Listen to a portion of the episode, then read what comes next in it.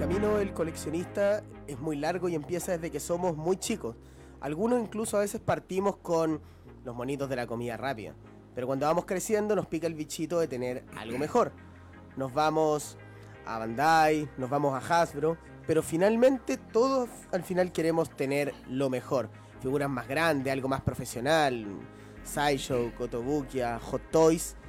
Y aquí tenemos a un especialista en esas artes del coleccionismo. Les quiero presentar a nuestro invitado de hoy, Fénix Reviews, chiquillos. Un, aplauso, para él, por favor. Gracias, chiquillos, gracias. Siempre un agrado compartir con amigos coleccionistas, esa es la idea justamente. Me gusta mucho eh, profundizar y hacer de que la gente eh, se entusiasme con lo que es justamente el coleccionismo, que es algo tan bonito y tan sano, que eso es lo entretenido. Como tú bien decías en un principio, uno parte con cosas pequeñas, puede ser incluso ni siquiera figuras. En el caso mío fueron monedas, estampillas, eh, billetes, un montón de cosas. Empezaron a caer las figuras. Eso no es bueno. Están temblando, están temblando. Quieren salir de sus empaques porque yo soy de ese tipo de coleccionista que Uy, saca la vamos, figura vamos, vamos a pelear entonces. Va a haber pelea, va a haber Ya vamos a pelea. pelear entonces hoy día. No, depende, depende de la línea más que nada. Pero Siempre. sí, uno puede partir de distintas maneras y eso es lo entretenido. Y uno va evolucionando y cambiando o simplemente se queda dentro de su estado de confort, Claro. decirlo así. Como es lo que tenemos aquí, que, tiene, que está mostrando en este momento, que es la línea de 3 3 cuartos de Star Wars. La histórica. La- la, la histórica, que dijo, ¿de qué tamaño quieres a Luke Skywalker? Lo quiero de este tamaño. Y así salió la, primera figura de 3 3 cuartos. Totalmente. Lo, lo importante. Y eso después te puede hacer evolucionar o no, como tú quieras. la verdad. Entonces, ¿tú, par- ¿tú cómo partiste? Mira, yo partí eh, justamente con eh, latas de bebida. Latas de Latas Latas de bebida. bebida. Sí, latas de bebida fue lo primero. así Ahora como- están de moda. Pero ¿a- alguna edición especial de latas de bebida. o- Es que todo parte pequeño. En el coleccionista siempre dice, ah, oye, qué bonito eso. En el caso mío, justamente era una lata. Y dije, ya, ok, quiero una lata. Después vi otra lata, ya tenía 10. Después tuve 20, después 40, 100. Y así, oye, un amigo va a viajar. Eh, ya, me puedes traer una latita de allá, alguna que sea. Pero antes, antes no era tan masivo como ahora. O sea, hoy en día todo te sale en latas, todo, todo, todas Sí, las bebidas salen en latas, eh, los jugos y todo. Pero en esos tiempos no. Entonces, no sé, pues cuando antes llegaban estos jugos grandes que son con harto colorido, en Estados Unidos ya estaba. Tuve la suerte que mi hermana era azafata. Entonces me traía cosas de allá y me traía latas de allá de distintas cosas. Y así partí. Después ya, claro, pues el fanatismo de los cómics derivó a querer tener a tus personajes favoritos de los cómics en algo que fuera más tangible. Mm, Y el ya- acercamiento que tenía ya eso. Correcto. Y ahí justamente partí con las figuras de DC Collectibles, que eran las figuras de 6 pulgadas. Mm. Ah, ah, partiste entonces con figuras de 6 pulgadas, claro, porque todo lo que de repente no se sabe es que es un clásico esencial de Star Wars las de 3.75, pero en Claro. general la otra, los juguetes siempre han sido un poco más grandes. Yo siempre Sí, me acuerdo del sí. Action Man, del Max Steel, Claro, siempre. es que claro, somos generaciones bastante distintas. pues Yo, yo tengo 41 El- y nací con este con el crecimiento ponte todos los G.I. Joe, que los Ujú. G.I. Joe era la misma escala eh, de la figura de Star Wars en pequeñita, eh, pero en mi época, en los años 80, 85, justamente lo que estaba de moda era G.I. Joe, Thundercats, eh, He-Man. eh, Transformers y con eso tú crecías entonces la figura de acción es algo muy muy dentro de mi generación y que se expandió después al resto. O sea, Mm. partió, claro, en el año eh, 78, si no me equivoco, fue después de que se lanzó la primera Star Wars en el Sí. año 77, porque las figuras de Star Wars salieron un año después. Claro. Se vendieron antes. no Se vendía el cartón nomás. Claro, vendían el ¿La puro verdad? cartón. Vendía- uh, sí, por el puro cartón de. Y la y promesa, ese la estilo. promesa de, de la figura. Claro, fue la promesa de, de que venía y te vendían como el primer pack inicial de Star Wars, que tú lo canjeabas después, que salió después de la Navidad. de hecho. ¿Y tú consideras que en ese tiempo era más factible conseguir figuras? Eh, ahora, en- con- considerando en ese tiempo al de ahora. O sea, lo que pasa es que primero tienen que pasar un proceso. El proceso es, es el siguiente. Una figura pasa a ser de colección antiguamente justamente porque era escasa, porque había poco, porque era difícil de encontrar o muy cara. Como por ejemplo, no sé, en el caso de los G.I. Joe, el portaaviones de G.I. Joe. Si no tenía un amigo que el papá era piloto, no tenía el portaaviones de G.I. Joe porque no llegaba acá a Chile. Ya. Entonces era muy difícil de traerlo. Y eso hace que después, cuando las figuras se descontinúan, suban su valor y vayan desapareciendo del mercado y cada vez va a ir subiendo más. Ah, lo mismo que pasa ahora. pues. Claro, Claro. pero antes era más difícil acceder a la figura. O sea, antes tú no tenías como. Las empresas también eh, no traían a todos los personajes. Ponte tú, tú tener acá en Chile, en los años 80, la colección completa de, G- de G1 de Transformers era prácticamente imposible. Wow. tenías que mandarlas a pedir afuera, tenías que conseguir piezas afuera y antes no se viajaba como ahora, entonces Claro. es, es difícil. Ujú. era- Eso, era eso también difícil. siempre me ha intrigado. No ¿Cómo era había el proceso internet, de pues, pedir? imagínate. ¿Cómo era el proceso de pedir antes? ¿Cómo? ¿Cómo, era el proceso de pedir antes? De pedir una Antes- figura al extranjero. No, olvídalo. O sea, antes era prácticamente imposible. O sea, era, tenías la suerte, si es que alguien trabajaba en una línea aérea, de poder pedirle, oye, y enterarte por algún comercial que viste en alguna parte, o por el envase de la figura que antiguamente traía como otras figuras atrás de la colección, o traían unos libros pequeñitos, no sé si se acuerdan, las figuras de He-Man que traían una historia, Sí. donde venían los otros personajes. Mm, sí. que esa sí. historia no tenía nada que ver con la historia que nos, nos dieron después en Filmation, que era totalmente distinta. Eh, pero ahí uno conocía más los personajes y empezaba a ahondar a tratar de traer esos personajes. Pero acá en Chile era una línea, no sé, por la línea básica la que te llegaba. Entonces Mm. tenías que limitarte a eso. La línea, cuático eso, tener una, ya desde hace tantos años que existieran unas líneas un poco más deluxe. Yo siempre pensé que los juguetes cuando, no sé, en los años 70 o incluso en los años 60 eran casi todo igual, o sea, una pura línea. No pensáis que ya existían series así como más O sea, profesionales. no era que fueran más profesionales, sino que ponte tú. eh, las casas comerciales acá en ese tiempo eran pocas. Sí. Entonces tienes que pensar de que era una inversión muy grande, por ejemplo, traerse muchos castillos Grayskull. Grayskull. O en el caso de los Thundercats, traerse el cubil felino, que prácticamente acá no se vio en Chile. Pero en Estados Unidos sí estaba. Entonces la línea existía completa, solo que para acá traían solamente algunas figuras muy acotadas. Ese era el problema. No era Ah, que fueran perfecto. como una línea deluxe. En el caso, ponte tú de He-Man, claro, después salió una línea deluxe que era para justamente eh, darle la conformidad a los que fuimos niños en ese tiempo de tener una figura más detallada al día de hoy. Porque antes las figuras eran como muy mal elaboradas. Pasa con la figura de Star Wars, de hecho, si tú ves las del año 70, eran, no tenían articulación ni de codo ni de rodilla. El sable láser se desprendía por dentro del brazo, Claro, sí. que es el caso de Luke Skywalker y Darth Vader, que tú estirabas, o sea, era un pedazo de plástico ordinarísimo. Y los detalles lo no eran tan empujaba, buenos. claro, lo empujaba y ni siquiera lo apretaba y lo empujaba y hacia afuera y salía el Y era, sable y era amarillo el de, el de Luke Claro. incluso. Claro, ni siquiera era el de Anakin, ni siquiera era el de Luke después del regreso del Jedi, Claro. sino que era uno Nagger. Claro. Increíble esa historia, pero igual es bastante interesante como tener esa perspectiva porque hoy en día la, la exclusividad es eh, eh, van, de, van de cada día. Tenéis figuras que salen exclusivas de una tienda, algunas Sí. que salen por tiempo limitado, la barcaza de Java que tenía que, ah, tenía que haber más de 5.000 encargos. Entonces, claro, que antes todo pertenecía a una línea básica y que se trajera poquito, tenía que haber sido un poco frustrante. Claro, es que hoy en día tienes todo el tema de la globalización. Al ser más global, tú puedes hacer emprendimientos de cosas que nunca salieron. Hay líneas, ponte tú, en el caso de Star Wars, que no son tan conocidas como la Gentle Giant, Mm. que Gentle Giant lo que hace es hacer estatuas en una escala que no es muy como la usual, o 1 a 6, o 1 a 4, o de 375, sino que ellos como que partieron con bustos, ponte tú, Ujú. eh, 1 a 7, eh, partieron con eh, estatuas 1 a 7, como la de Darth Vader arrodillándose ante el emperador, y con escenas que no salían en las series de Hasbro, ni de Hot Toys, ni de Sideshow Collectibles. Y son bastante más caras, de hecho, que las líneas más conocidas que, que podemos ver, que Claro. ya son caras, de hecho. No, de por sí. man. Ujú. Chiquillos, tenemos comentarios en vivo Sí. a través de Facebook. Síganos, estamos en vivo en Radio Pagua y también en nuestra página de internet. Sale Emilio Grelet que nos, dice, nos saluda. Ignacio Rafael Pérez Rivera nos dice buenas los cabros y Sebastián Star Wars, al fin todos juntos. Y hace una referencia para que yo Sebastián. la semana pasada yo no estuve. Yo abandoné el barco por primera vez y me fui a la Mira playa. el Frank, Ah, 100% asistencia 100% en 2020. asistencia 2020. ¿eh? El Muy, premio. muy bien. muy Gracias bien. por venir invitado, Frank. Mucho- ¿De qué? Pues? Eduardo le- es un honor, es un honor estar contigo, el- Camilo. Ya se empezaron a tomar las vacaciones hasta luego. No, Camilo no, sí, tiene como no siete, siete vacaciones al año. Sí, más o menos. Soy Me lo recién, supuse, lo recién exalumno. Recién exalumno. Mis últimas sí, vacaciones. de felicitaciones estudiante. por eso. Gracias. Sí, pues, está, exalumno está ya. disfrutando, está disfrutando. Sí. ¿Y cómo? Comprando figuras. Claro. Usando- Siempre es una buena manera. ¿eh? Ya reventó la tarjeta. Sí.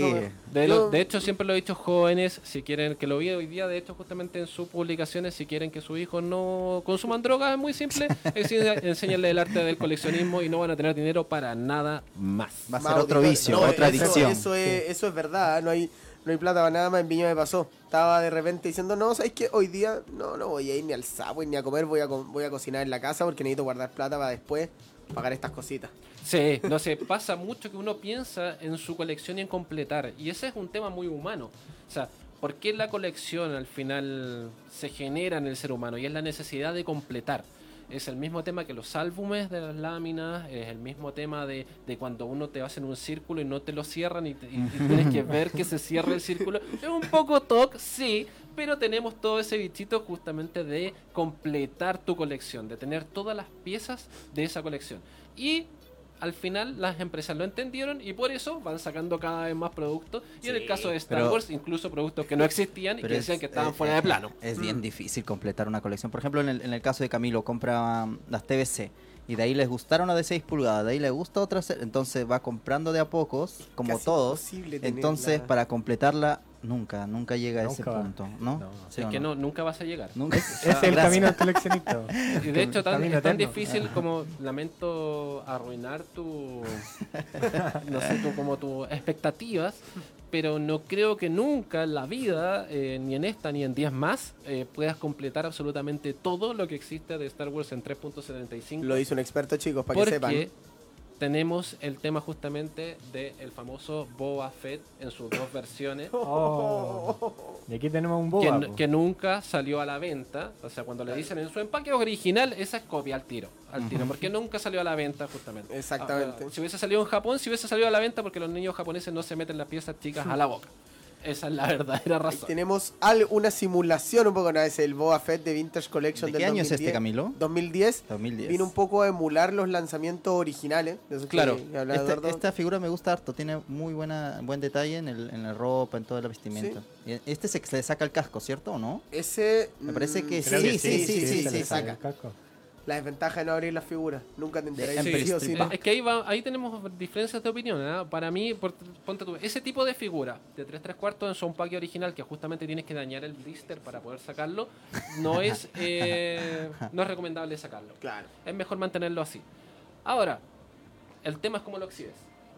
Mm, totalmente. En ese es el gran problema. No, y hay algunos, yo conozco un coleccionista mexicano que sale en el canal de Chacho Collection que se llama Jafet y que él es, com- es completista, de hecho debe tener el 90% de las figuras de 3.75, pero en caja. Ya no hay espacio, así que cajas, Son cajas, cajas y cajas y cajas. Yo, yo pensé que en pos de, de tenerlo todo, de repente sacrificáis un poco lo disfrutable. Alguno de los que nos está escuchando puede decir, no, yo quiero tener todo en caja, pero yo no sé, nunca se me ha pasado por la cabeza eso. No, yo de hecho justamente cambié de escala porque las figuras hoy en día están hechas para que tú puedas sacarla de su caja sin destruirla. La razón por la que antes era como, oh, no es coleccionable, porque abrías la caja, era netamente porque tenías que destruirla.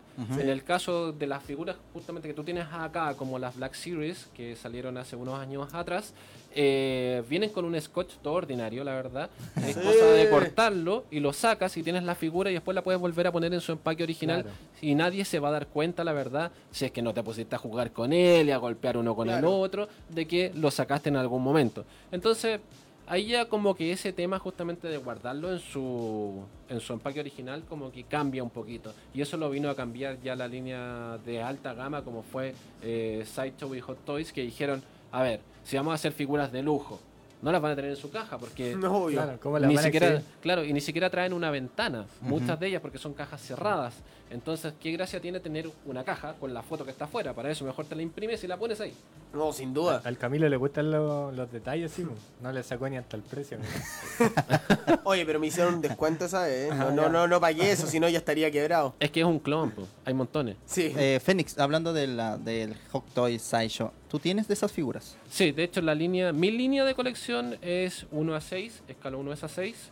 Eh, para que se entienda la escala, porque mucha gente de repente me pregunta y dice, pero ¿cómo 1 a 6 o 1 a 5, 1 a Ujú, 4? claro. Ya, en las figuras de personas siempre se calculan un metro ochenta. ¿Ya? Ya. Ya, un metro ochenta dividido 6 y vas a tener el tamaño de la figura a escala del personaje que está. Ah, es ya. así de simple. Ah, ya. Lo dividís por 6 y ya está. ahí. Y ahí si quieres hacer algún accesorio o algo para acompañarlo, lo puedes hacer así, tomar la medición y hacerlo justamente a la escala del Ah, un metro ochenta y se parte por Por seis. seis. Y- Entre y seis. con figuras como, no sé, me imagino a Gollum, a Dobby, a Yoda, como la medición también se hace con un, un 80 y no, no caché mucho. Si Gollum, ponte tú, mide un metro veinte como personaje de pie, lo divides por 6 y vas a tener la escala 1 es a 6. Ah, ya. Da, perfecto. Ya te había Mm, caché. Entonces coleccionas Sí, eh, una de, esa, de seis. esa escala. Claro, que son 12 ¿Cómo- pulgadas, ¿Cuántas figuras 30 aproximadas centímetros. tiene en este momento? Mira, lo máximo que alcancé a tener en Hot Toys, Sideshow y demás es en escala 1 a 6 fue 220. ¿Qué? Oh. Eso fue la última vez que los conté. Después de eso perdí la... No, me, deja- me dejaste para atrás. Sí, sí. Imagínate. Es que son años No lo puedo también, no lo puedo Pero ahí de, de qué saga o colección o De todo ¿en un qué poco, te la verdad. o sea, para mí... ¿O, o en qué partiste? en Lo Hot mío Toys? es Batman. O sea, mi Ya. primer Hot Toys fue el Jack Nicholson de Batman, de, de ¿cómo se llama? De Tim Burton. Ujú. Ese fue el primer Hot Toys que tuve y ahí perdí la cabeza. Oh, Porque después ya Frank, teniendo no te vaya uno, a pasar eso. Me imagino. es que pasa, pasa. Ya Es tienes que es- uno. yo he visto, he visto, son bellísimas. Sí. O sea, tienen un gran detalle, pero Son maravillosos. Ahora Geniales. tuvieron hartos ranazos antes, o sea, ya yo partí con una DX, que la DX es como una figura que viene en una caja más grande, con más accesorios, con más intercambio de manos, eh, no sé, con dos pistolas, un sombrero, cambio de chaqueta y un montón de cosas.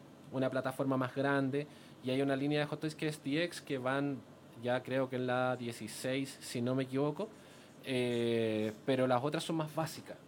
Y antes de toda esta línea, también existió ranazos como el primer depredador, ponte tú, eh, el original, que era cabezón. po. O sea, tú le ponías la máscara y se veía cabezón, entonces no eran las proporciones correctas. Ah. Y es más pequeño que el resto de los depredadores. ¿Y ese Eh, Batman de, de qué año es aproximadamente? Ese, si no me equivoco, a ver, el Batman, o sea, la película es del 89, Claro. pero la figura debiera ser ya, a ver, de tener como alrededor de 10 años. Claro, sería el 2010 más o menos la Jack Nicholson, ya. si no me equivoco. Yo aclaro y siempre lo he dicho, soy malo para los nombres y para las fechas. Eso es horrible. No me preguntan nombre, se me olvida inmediatamente. Eh, si me preguntan de una película y me preguntan el director, no tengo idea. Puedo hablarte de la película, pero si me preguntan los nombres, se me olvidan en dos No, minutos. suele pasar.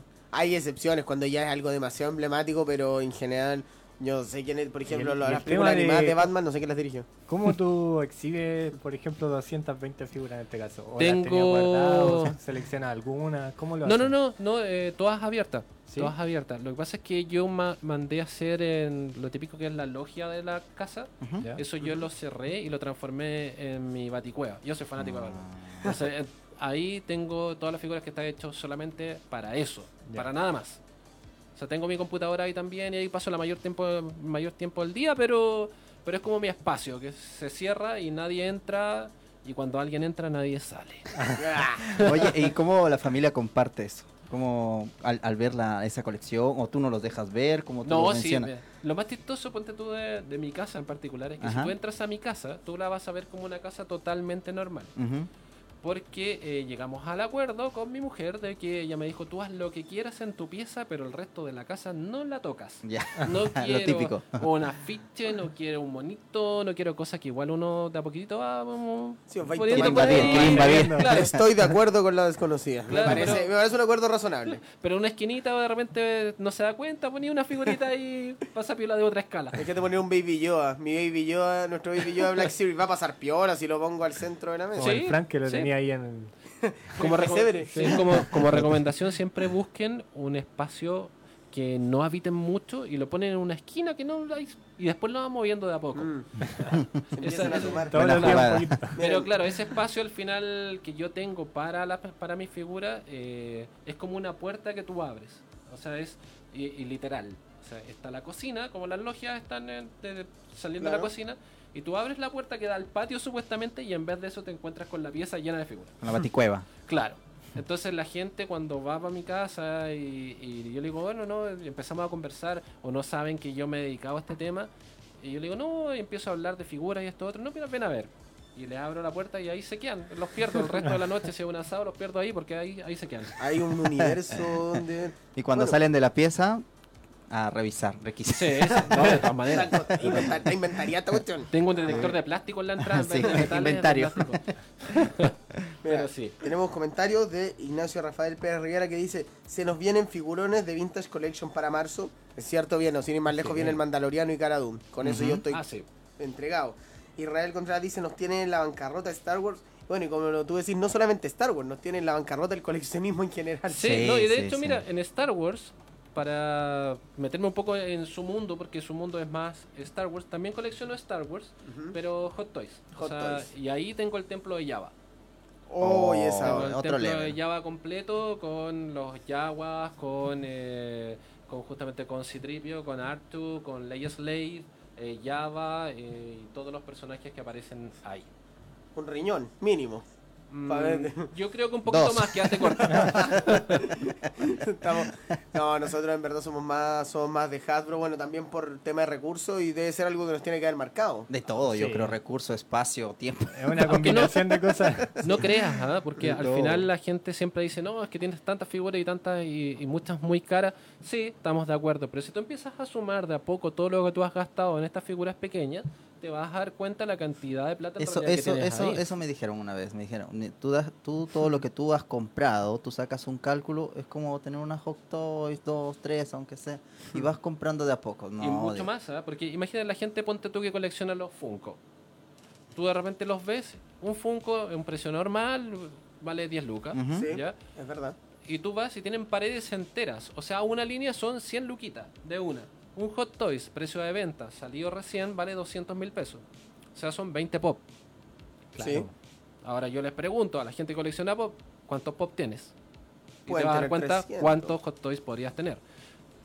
400, 500, Claro. 600. No, no, mira, es, Es, un... que quizá comprar un pop no duele tanto. No sé, pero ese consejo 10 es muy malo, no está diciendo claro. como... Pero que realmente hay que- Hot Toys igual hay que tener la plata. Sí. Pero es que no te los vas a comprar todos al Claro. tiro. Sí. Al Sí. final ese es el tema. Uno, eh, yo en esto llevo eh, más de 10 años. O sea, cerca, cerca de 10 años, claro.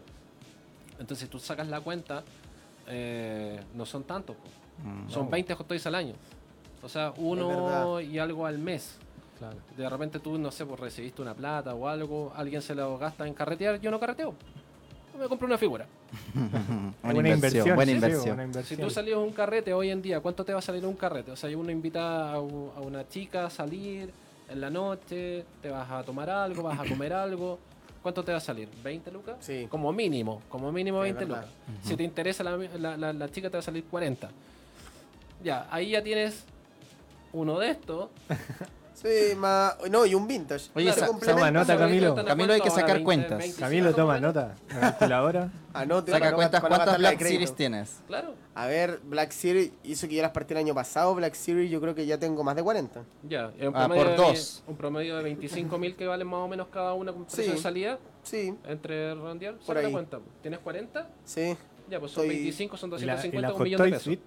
¿Ah? Ya tendréis tu Hot Toys. ¿Tendrías No, más, tendría mi- más de una? Tendría mi, más de mi emperador, mi, la Sash Ventre, que no sé si ya salió, pero tendría mi Sash Ventre, mi Darth Vader y un Yoda. O sea, mira, en esas 40 figuras tú tienes un millón de pesos, Sí. precio de Oh. salida.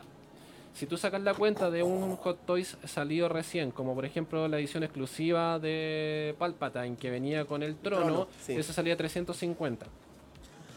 O sea, te hubiese alcanzado para el Palpatine un Darth Vader que uno tradicional, el más económico, te va a salir 180, 200 mil pesos. Ya tienes 550. Todavía te quedan 450. Ay, No sé, pero estoy que me animo. Yo creo que ahora voy a voy a ir a replantear mi vida después de esta cuestión porque uno siempre dice, no, inalcanzable. Ah, pero deme tres, deme cuatro. Sí, eso es lo que pasa en general. Bueno, y, Y yendo se justamente... compró dos, El mira. Camilo dice, no sé, pero me está gustando endeudarme, dice. Pero No, si está el después todo lo ven en tema la casa. De cuando también el precio que tú compras y el precio que tú vendas después. Porque hay figuras que cuando salen son muy económicas y basta que pase un evento pequeñito, como, o sea, no pequeñito la verdad, es como se muere el actor, ponte tú, y tu figura se fue a los cielos. Oye, se fue a los cielos porque el precio también se dispara mucho. ha, pa- ha pasado, de hecho nos ha pasado, no sé si se acuerdan, cuando hemos ido a eventos, nos han preguntado, y hemos exhibido, nosotros hemos exhibido bastantes figuras selladas, nos han dicho, oigan, ¿a cuánto las venden? Por ejemplo, es de ese look Sí, me han tirado ese look, no sé cómo, pero se elevó el precio que está a 35 lucas abierto. Ya ese es incompleto. Yo no sé, ¿tú, ¿por qué crees que se habrá valorado tanto ese? O, ¿Y cuán- o- ¿Cuánto te costó cuando salió? 12. No, 10 lucas. 10 lucas. 9 lucas. Pero ese, que, ese es del 2010, ¿cierto? 2011, te decía. 2011. Sí. Ya, lo que pasa es que siempre que- sea, ponte tú, el de la del, del estilo antiguo, el vintage, ya eso le da un valor agregado. Pasa con la figura de Star Wars, pasa con las Marvel Legends, pasa con todas las figuras. eh, de que si es un personaje... Ahora sí me sorprende que el Luke, porque Luke no lo quiere nadie, la verdad. Hay tantos Eh, más encima. Es que sí, lleno. hay un montón de Luke Skywalker, pero me En imagino que netamente en que porque está con el traje de la, de la X-Wing, puede ser. Sí, demás. Eh, Sí, porque el igual único el- traje que viene con el sable láser, si no me equivoco, eso, ¿no? A ver. Bueno, Sí, salvo sí, el, sí, salvo el Igual tiene como unos detalles. Por ejemplo, el tema no trae los guantes. Claro, La cara es una de las mejores de, de de Luke. 375. El sable y el sable, la Es parte de lo que distinto dice ahora igual. que el- sí, Claro. es, es Sí, este- transparente casi este sable. Claro. Tiene algo. le- tiene justificación. A ver, préstamela. Déjame ver. Está Claro, analizando. hecho, el A ver, hagamos- con hagamos un unboxing. más, más naranjo. Déjame ver la más de cerca. Hagamos un unboxing. Claro, ahora es un- Ay, yo encuentro que muere es un, es, un, es un ranazo de que sea casi transparente en vez de que sea azul. Sí. Es muy curioso. Es muy buscado el landing. Este. Claro. Bespin. No, Pero- Dago, Dago, Dago, Dago, el de debe ser netamente por eso. Aparte que, que me sorprende que un Luke Skywalker suba de precio, porque en realidad uno anda a las patadas con la Luke Skywalker. Oh, sacan todos los años y, y- y el próximo año, mira, de, de hecho nos están diciendo viene el repack de Anakin, Obi-Wan Clone Wars, Darth Maul, Wicked. Eso lo quiero todo. todo, Sí, de esos todo. también. Pero generalmente va- estoy seguro que va a venir oh, el repack de Luke de Bespin. Luke de Bespin, este año hubo repack de, de Luke de El Endor. X-Wing. Ya. eh, El X-Wing también. Mm, oh, demasiado ya. Es que de hecho también es uno de los que eran como más curiosos y que la gente lo buscaba, la figura 3, 3 cuartos era justamente el Luke en la cámara de recuperación, Mm, que estaba en sí, calzoncillo. Claro. Con O con, pañales. con los pañales, eso mismo. Con pañales. Los pañales. Ese era como raro porque la cámara también que se vendía aparte, o sea, venía en el pack, siempre la encontraba y separada. O sea, nunca encontraba la Mm. figura completa. Y, Claro. y me acuerdo que en el tiempo que tuve tienda se, se buscaba harto y se Oye, ¿en qué momento harto. como que se profesionalizó? Ah, me enredé. Profesionaliza. ¿Hizo? Sí, el tema del coleccionismo. ¿Cómo empezaste con tienda? Eh, no sé, ¿cómo pasaste ya a ser casi una marca, podríamos decirlo? O sea, mira, ha sido toda una evolución, la verdad, y doy gracias por el crecimiento que le ha dado al, tanto al coleccionismo como a los cómics en general, eh, Marvel Comics, porque eso hizo todo este, este planteamiento que hizo Marvel desde ya 10 años atrás, desde el año 2010, que parte con toda esta saga de, de ¿cómo se llama?, de, de Avengers y. Ah, como- claro, con el universo. Claro, con todo este universo hizo de que volvieran muchas cosas que se habían dejado de lado. Eh, no así, ponte tú con el universo lamentablemente de Star Wars, con las películas nuevas yo creo que se ha perdido un poco. O sea, se ha perdido el tema del coleccionismo. ¿Qué es lo que pasa cuando se lanza una película, ponte tú nueva de Star Wars? Es eh, que se activan las cosas antiguas. Sí, Pero ha pasado mucho nuevas. este último tiempo. Sí, y bueno, volviendo a eso, justamente es un camino largo, o sea, es un camino en el cual tú, eh, yo por lo menos partí eh, leyendo mucho cómic, después viendo muchas películas, coleccionando figuras y después se me dio la oportunidad de poder eh, tener una tienda durante mucho tiempo en el cual vives el otro lado de la moneda, porque también es una cosa es eh, ser el que compra y otra cosa es ser el que vende Sí. Mm. eh, que es bastante distinto. Y después ya se me dio la oportunidad de, de estar en un programa en el cual se le dio este espacio eh, y resultó bien, se enlazó bien justamente con, con cómo están las cosas hoy. Y aquí estamos, esa es la verdad. Y uno, uno también quiere dar más, quiere mostrar más, quiere explicar más, quiere de que el coleccionista de hoy no sea solamente el tener la figura, sino el saber de dónde viene, el por qué Eso la es lo tienes. bonito. Claro. Eh, Historia. Lo bonito de- Claro. Por eso tenemos estos espacios y estamos muy agradecidos que esté aquí porque No, gracias a ustedes, el, el Instagram de, de Phoenix. Sí, no, si mira, nos mi, mi- mi Instagram es Phoenix Review tal cual. eh, Instagram, Twitter, YouTube, todo lo uso de la misma manera, Phoenix Review, para que sea súper amigable con todos. La idea es justamente también de ir explicando no solamente en figuras, en el caso mío, sino que yo soy muy fanático de los cómics y las películas, claro. eh, y todo el mundo geek en general. Eh, pero yo creo que el espacio se ha dado ahora y, y hay que ser un agradecido de que tenemos la, la suerte de poder encontrar mucho merchandising, cosas que no se encontraba antes, en todos lados. Sí. O sea, poleras, gorros, eh, llaveros, no sé, billeteras, zapatillas, calcetines, lo que sea, vas a encontrar. verdad, ahora hay de todo. Y si es que no está, te lo hacen. Ese es el tema. Yo quedé con una, con una duda con lo que decías. ¿Cuál sería como la principal diferencia de un coleccionista que compra y uno que vende? Porque claro, para el retail esto no tiene ningún sentido así. mm, sentimental o algo así, pero tú que eres coleccionista y a la vez vendiste figuras. ¿Cuál es la principal diferencia? La principal diferencia es de que uno nunca tiene que vender lo que consume. Porque uno Pero- siempre va a querer quedarse Te lo con quieres una. quedar. Sí, Mm. te quieres quedar y de repente sale una figura y dices, ya, pero esta para mí. Y, y al final vas, vas alargando ese tema, pero más que nada es la relación. O sea, eh, es, es bueno siempre de que la persona que te está vendiendo algo, y qué bueno que nombraste justamente el tema del retail, cuando uno va a comprar algo a un retail, a una casa comercial grande, eh, va a ir y uno mismo va a elegir y va a sacar. Cuando tú vas a una tienda especializada, si la persona que te está atendiendo justamente es igual que tú, también colecciona, va a poder explicarte o ayudarte o encaminarte en lo que tú estás haciendo si recién estás partiendo y si no vas a poder tener una conversación con él de algo que a ambos le gustan. Y esa es una gran diferencia. Sí, totalmente. Es muy, es muy distinto. A mí me ha pasado cuando voy a tiendas de coleccionismo que siempre cuando el dueño es simpático termino conversando. Me puedo ir 30 minutos conversando de lo que tiene en venta. En volar a veces lo grabo un poco para poder subirlo al canal de YouTube. Eh, es muy distinta la relación. En las Sí. tiendas casi que Igual, te echan por ejemplo, grabar. En el, en el tema del Instagram igual tiene como un, un mérito hacer la revisión en un minuto, por ejemplo. Ah, sí, no, eso te digo que es un gran desafío sí, para Camilo. Aquí tenemos A Camilo hace reviews eh, de 20, figuras, pero 20 son minutos. entre 15 y 20 minutos. Soy el personaje hoy día, se están tirando, se están descargando. No, mira, ¿sabes qué? Eso, eso en realidad fue un tema que yo dije, ¿sabes qué? Eh, lo dudé. Al principio Sí. lo dudé porque dije, explicar una figura eh, desde el punto de vista que a uno le gusta o que quiere hacerle un review eh, Hola, en un minuto. ¿cachai? En un minuto. Es como, como que quise, es mala la referencia que voy a hacer, pero como que quise hacer el, el Álvaro Salas del...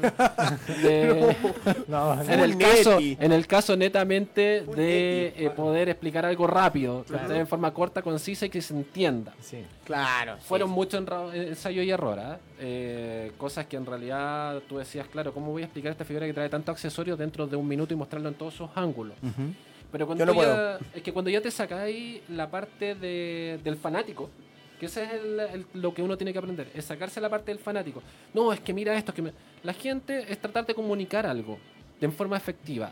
La gente quiere ver la figura, ¿ya? Entonces es darle el plano mayor a la figura. Mm. Y muchas veces en un pequeño plano vas a alcanzar a ver varios detalles. Ahora si el video es más corto, también tienes que tomar en cuenta de que la persona lo va a ver más veces. Sí, para también. ver el detalle.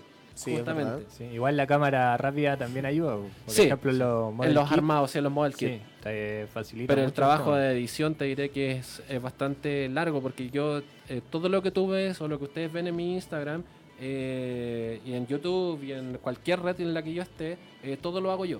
O sea, no, no tengo una edición, no tengo alguien que me- ni que me edite, ni que Aprende, me diseñe, Camilo, aprende. ni que nada. o Sí, sea, Y el Frank, Yo, ya- Pero- yo ya no hago reviews. yo soy malo para las reviews. Te lo dejo a ti. Pero todo eso es hecho eh, todo por mí. Entonces ponte tú la edición del mismo y, y aquí está el otro mérito. Todo está hecho con mi celular. ¿Sí? O sea, Ah. nada sale de mi celular. Oye, tremendo celular en todo caso. Ahora No, No, creáis. las aplicaciones quizás. No ¿no? Es, es, es más que nada el trabajo. Es un trabajo que es eh, tedioso, podríamos decirlo, pero entretenido. Es que tienes que Por- estar pegado mucho rato. Pero te gusta. sí. Pero me gusta hacerlo. Eh, Claro, eh, obvio. Entretenido, yo creo que te entiendo porque a mí me encanta editar. Oye, Eh, yo- yo siento me- que avanzo mucho cada video que edito, aunque me, me, me mando dos horas, tres horas. No sé, yo creo que al Frank le pasa. Al Frank se demora incluso como cuatro horas en editar las Sí, visitas que hace a coleccionista. Yo me demoro Pero mucho. te entretenía ahí o está ahí como. ah, No, eh, y lo peor de todo es cuando tú lo cortas, cuando ya dejas de seguir la hilación y dices, no, mañana lo hago. Y al día siguiente llegas, no sabes cómo seguirla, entonces tienes que volver a, a iniciarlo. Pero o, cuando, o cuando te pasa de que ya lo tienes prácticamente listo, lo ves y dices, no me gustó. Ah, Tienes que empezar de nuevo. sí. o, o lo vuelves a revisar, entonces dije, no, esta parte hay que cortarla. Pero No, ¿cómo? Calzaste todo con la música y de repente te diste cuenta que uno de los videos salió mal grabado y se pegaba. Sí, No, hay que cambiar terrible. todo. No, No, es terrible. no, Además no. que si son hartos videos, no. Oye, yo tenía una pregunta sobre, por ejemplo, nosotros los tres somos fanáticos coleccionistas de Star Wars. Ujú. Y eh, quizás nos guste otra otra serie, otra película, otro tipo de animes, pero el tuyo es más de Batman. ¿Cuál Sí. es, ¿Qué es lo que te llama? ¿Qué es lo que te gusta de, de esta película desde que comenzó todo? O sea, yo partí con Batman en el cómic.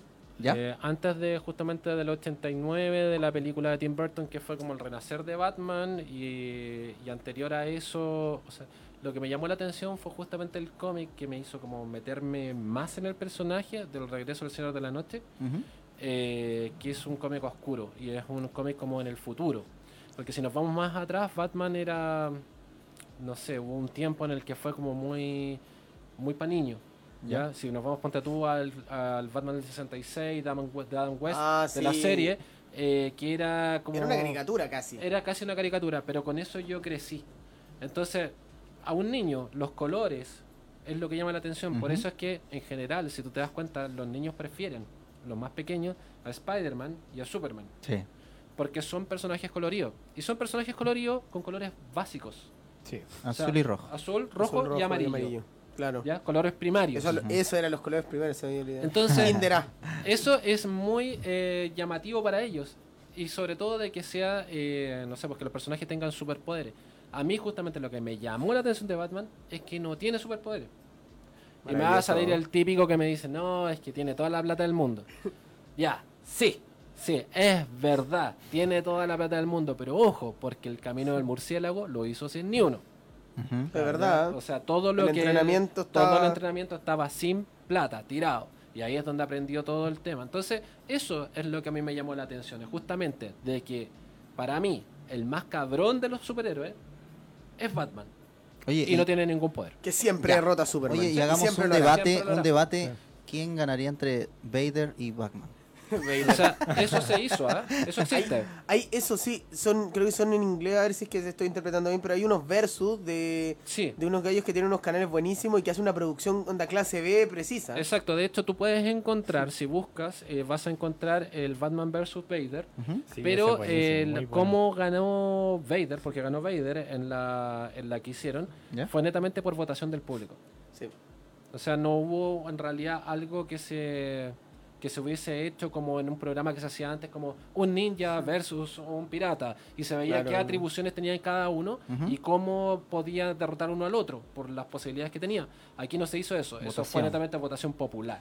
Te lo Mm. muestran al, al final del, creo que era, te mostraron al final del video quién es el que había tenido más porcentaje de votos y en base a eso se armaba la pelea. Por Exacto. ejemplo, el Joker le ganó a, a Deadpool. Claro. Lo hizo pebre. Entonces, es, es- ahí es donde Spoiler. uno. Ahora, si tú te vas a físicamente, ¿qué es lo que pasaría? Siendo Batman el detective más grande de la historia, más grande reconocido incluso de la ciencia ficción que es Sherlock Holmes, eh, siendo una- un, un ser tan inteligente, primero no se va a ir a meter sabiendo de que Darth Vader tiene lo- los poderes que tiene eh, a donde él está. O sea, yo, Claro, Batman, habría lo que haría justamente si está en el espacio, le hago explotar la cuestión donde está y chao, y se acabó. Claro. Sería, O sea, sería, sería, como, la, como la lógica. Sí. En un, un combate, un combate cuerpo a cuerpo es imposible, es imposible que gane Batman. es Entonces- imposible. Con lo que está diciendo es que Batman ganaría. O Sí, sea, no está queriendo decir eso. Sí. eh, sí, sí, de hecho pienso, lo pienso y súper, o sea, yo lo pienso como en una forma fuera del fanati- fanatiquismo de Batman. Ujú. Porque con la inteligencia que tiene no se iría a meter a donde está, estudiaría donde está y crearía una situación como para que esto pasase. Porque tomamos en cuenta de que Batman ha derrotado a Superman, ha derrotado a, a razas alienígenas completas que derrotaron a toda la Liga de la Justicia. Es verdad. Entonces, tomando todas esas eh, cosas que ya han pasado en el cómic, puedo inferir de que se le ocurriría algún plan como para derrotarlo. Asimismo pasó con Depredador, o sea, en el cómic de Batman vs. Depredador, que gana Batman al final, no le gana por físico, porque No. entiende de que un combate cuerpo a cuerpo contra Depredador Suicidio. era pérdida total. Sí. Entonces le crea una trampa. Y ahí es donde le gana. Yo creo que esto pasaría más o menos lo mismo. Ahora, si por mala suerte se llega a encontrar frente a frente con él, perdiste. O sea, fuiste bueno Batman, que te vaya bonito porque no tiene Chao. ninguna opción. Esa es la verdad. Batman, es, Batman es brillante. ¿eh? Yo por lo menos soy más fanático de las películas porque con esas son las que Claro. tuve la oportunidad de crecer, pero un tipo brillante y un personaje muy muy bien desarrollado que a veces no le llegáis ni siquiera a entender. Sí, muchas veces porque complejo. es que mira, tú tienes que entender de que eh, en general eh, Batman es exactamente lo mismo que el Joker. Son personajes que son eh, antagonistas pero tienen mucho en común. Solo que Batman tiene un código y el Joker no. Son Porque, verdaderos antagonistas. claro. no es que peleen Hay- por pelear. ¿Y hay noticias de alguna película nueva? De- no? Mira, hay un montón de cosas que se especulan, pero lo más, así como lo lógico, no lógico, sino lo que ya está confirmado, es justamente la película nueva de Batman, ¿Ya? eh, con eh, Robert Pattinson. Robert Pattinson como protagonista. Eh, no sé qué irá a pasar ahí, la verdad. Yo a él le tengo fe como Batman, pero creo de que en general eh, le están metiendo mucho personaje y eso no creo que sea bueno para la película. Mm, Pero hasta no verla, uno ¿Qué- no va a saber. mucho, ¿Por qué muchos mucho personajes Porque están...? ya se ha hablado de justamente Catwoman, Sí. se ha hablado eh, de Robin, se ha hablado... Ya cuando ya está Robin en el escenario es como que ya algo algo no, no se ve bien dentro de las películas, digo yo. Sí, puede Eh, y se ha hablado de y de otros todas las personajes. películas, ¿cuál es tu favorita? Para mí la de la del regreso, o sea, la de Heath Ledger del Joker, eh, la segunda de Dark Knight eh, está dentro de las mejores. Está dentro de las mejores junto con la de Jack Nicholson con el Joker ah, sí. y está, no sé, por la infaltable siempre de Batman Returns de, de Tim Burton donde aparece Gatúbela y Clásico. es que no, no te podría decir así como una favorita favorita, pero si fuera así como por un poquito más, claro, sería la con Heath Ledger porque es la película del Joker, no la Sí. película de Batman, no Claro. es lo- no, es lo mismo. Y si, y si nos vamos a la, a la vereda contraria, la, la o las peores, Ah, las de Schumacher, porque no existen. pues. sí, no hay... Oye, tú también trajiste una figura. Sí, sí, justamente por eso les había dicho el tema del valor de una figura, cómo cambia de una A ver. figura que puede ser tan Vamos básica a. queremos ver figuras. Mira, en este no sé quién es el que la va a mostrar. ¡Ah! Eh, me desmayo. Toma. Mira, esa es Auxilio, una, figura Hot Toys. Eh, Hot Toys eh, la Yuwoki. es como A esta hora salió la no- Yuwoki. tiran la playlist. es como el top De el top de línea de figuras marca. articuladas. Hot Toys. Eh, esa es una figura básica, digámoslo así. No, es, no es una DX como hablamos antes, justamente. Eh, ¿Cuál es la gracia de esta figura y por qué elegí esta figura? Dentro de las figuras básicas, esta es la más cara. ¿ya? O sea, es la más cara que existe en Hot Toys. eh, dentro de las figuras que se hicieron como sin mucha, muchos eh, accesorios o adicionales. Ábranla nomás, chiquillos, si no hay problema. Dale, dale, Frank. A ver, tu sueño, tu sueño, tu sueño. No se pongan nerviosos porque la figura vale más de un millón. Ay, ¿ya? ay, ay, ay. Así que no se, no se pongan nerviosos, A ver. tranquilo. La Descri- radio es Mira. aval ahora de... Ya, de- describámoslo. La caja mide, creo que más de 30 centímetros, unos 45 puede ser. Bájale un poco para que se vea en la cámara. Ya, espérate. Ahí. Está, está nervioso, está nervioso. Sí, estoy muy nervioso. Bueno, eso que están viendo en este momento es justamente eh, la figura misma. Esas fotos de la figura, no una figura de Michael Jackson, esta ya es una figura antigua de la primera línea. ¿Por qué elegí esta figura en particular? Esta figura en el momento de lanzarse, de salir al mercado, eh, costó costaba alrededor de 370, 180 mil pesos eh, a precio de público. Vamos a tirarlo para allá. Ay, que se pone nervioso, hombre. A ver, A ver. ayúdeme. Yo te ayudo. Pásame la vaca. Es muy grande. Sí, es cierto. Tranquilo. Vamos a hacerlo. Nunca te hemos tenido una Hot Toys aquí. Jamás. El estreno. Igual, Frank, estáis despedido. Otra vez. Vamos a sacar esto de acá, vamos a sacar esto de acá. Oh, qué belleza. Esto para allá. Y aquí tomamos al muñeco para que lo podamos más de cerca. A ver, vamos. Sácalo nomás. Con confianza. Ay, pero... para allá lo- Mira, ábrete esa silla, lo pones ahí en el. eh, Hasbro, ahí aprende. en la silla. Ábrete la silla, lo pones en la silla y vas sacando la No, yo amo, yo, yo, yo siempre voy a amar a Hasbro, pero... ¿Cuál es la gracia justamente de este tipo de figuras que tiene eh, muchos puntos de articulación? Pero manipúlala ahí nomás. Es lo mismo que un cuerpo humano. Uno siempre tiene que pensar de que el cuerpo humano funciona de una manera, entonces esa figura en particular funciona de la misma manera. Si haces la articulación para el lado contrario, obviamente la vas a romper. ¿Ya? Bien. Pero en este caso, esta figura, como les decía, costaba entre 150 a 180 mil pesos más o menos ¿De el rango en el momento que salió. Esta es del año. Ya me mataste si te dije que los años no sabía. Pero, Pero en la caja sale. En la caja sale. No estuvo prestando atención a la clase. Sí, no, no, no, me quiere, me quiere poner en vergüenza. No se te vaya a caer el agua. Toma. Quiere que el. Instagram baje a 9000 seguidores. Lo, lo importante es justamente Oye, tiene de mucha que- articulación, de que- que esta figura salió a la venta un poquito antes de que falleciera Michael Jackson. Ah, cuando se había anunciado la gira de DCC. Claro, claro. Si no me equivoco fue un poco antes que salió. En el papel que está adentro, si no me equivoco, debería salir abajo el año. Pero bueno, ¿a quién le importa el año? Eh, la pregunta, gracia es que después, como justamente murió Michael Jackson, esta figura se disparó a precios exorbi- exorbitantes. Increíble. Superó los mil dólares rápidamente. Y se calcula, claro, el precio en más de un millón porque la conversión al dólar y entre traerla, importarla, ingresarla y todo Sí. te va a costar más o Tienes menos una eso. joyita entonces. Sí, es una de O las- no, de- joyón, joyón. es como un elefante blanco más que nada, porque si lo quisiera vender, lo quisiera vender a ese precio, no me lo van a comprar. Claro. Entonces es como que ya, Todo claro, tiene un límite, Tienes así una que- de las figuras que es más caras de, de la, de la línea de Hot Toys, pero que en realidad si la quieres vender a ese precio tendrías que venderla en Estados Unidos y bastante más bajo. Sí, totalmente, porque No, está bellísimo. influir, o sea, Tiene- nadie, pocas personas en verdad, claro, la comprarían, dirían costo-beneficio, Claro. la voy a tener y ¿qué, qué saco con tener algo de tanto valor que tengo que pensar después en revenderla? Claro, Oh. o sea, aquí es netamente es para un fanático de Michael Jackson, Mm. siendo que no es la mejor figura de Michael Jackson que existe. O sea, para mí la de Thriller, ponte tú, es mucho mejor. Estaba Y pensando viene- en esa, Y la de Thriller. Pero claro. es la única de Michael que tienes. No, o sea, de Michael no, en la colección en general tuve tuve varias, porque cuando uno colecciona Hot Toys, en general eh, vais cambiando. O sea, te vas deshaciendo de algunos. Y tenía, ponte tú el de Thriller, eh, tuve en algún momento en la tienda el de Bad, eh, y el que nunca tuve fue el de Beat It. El de Beat no lo tuve. Ah, el de- que era- son los cuatro que han salido en Hot Toys, por lo menos de Michael. Oh, pero de verdad la buenísimo, figura ¿no? está maravillosa. Muy distinto Más a todo lo que hemos visto en otras figuras. Eh, Es distinto, yo lo noto la- lo distinto a Hasbro que veo al ojo.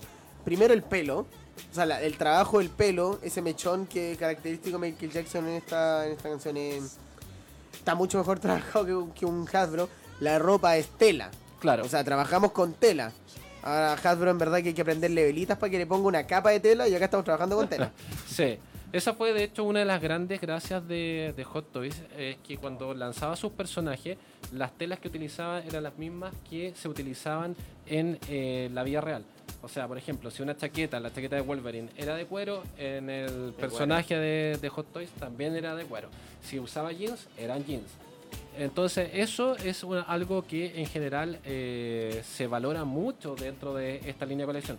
Las figuras de Star Wars, ¿para qué decir? Pues todas tienen luces, excepto ponte tú la de Darth Vader. La Hot Toys de Darth Vader tuvo un error tan grande porque tú para poder decía las frases. La última versión que salió traía varias frases icónicas, pero adivina qué frase no traía. No, I am your father. No la traía.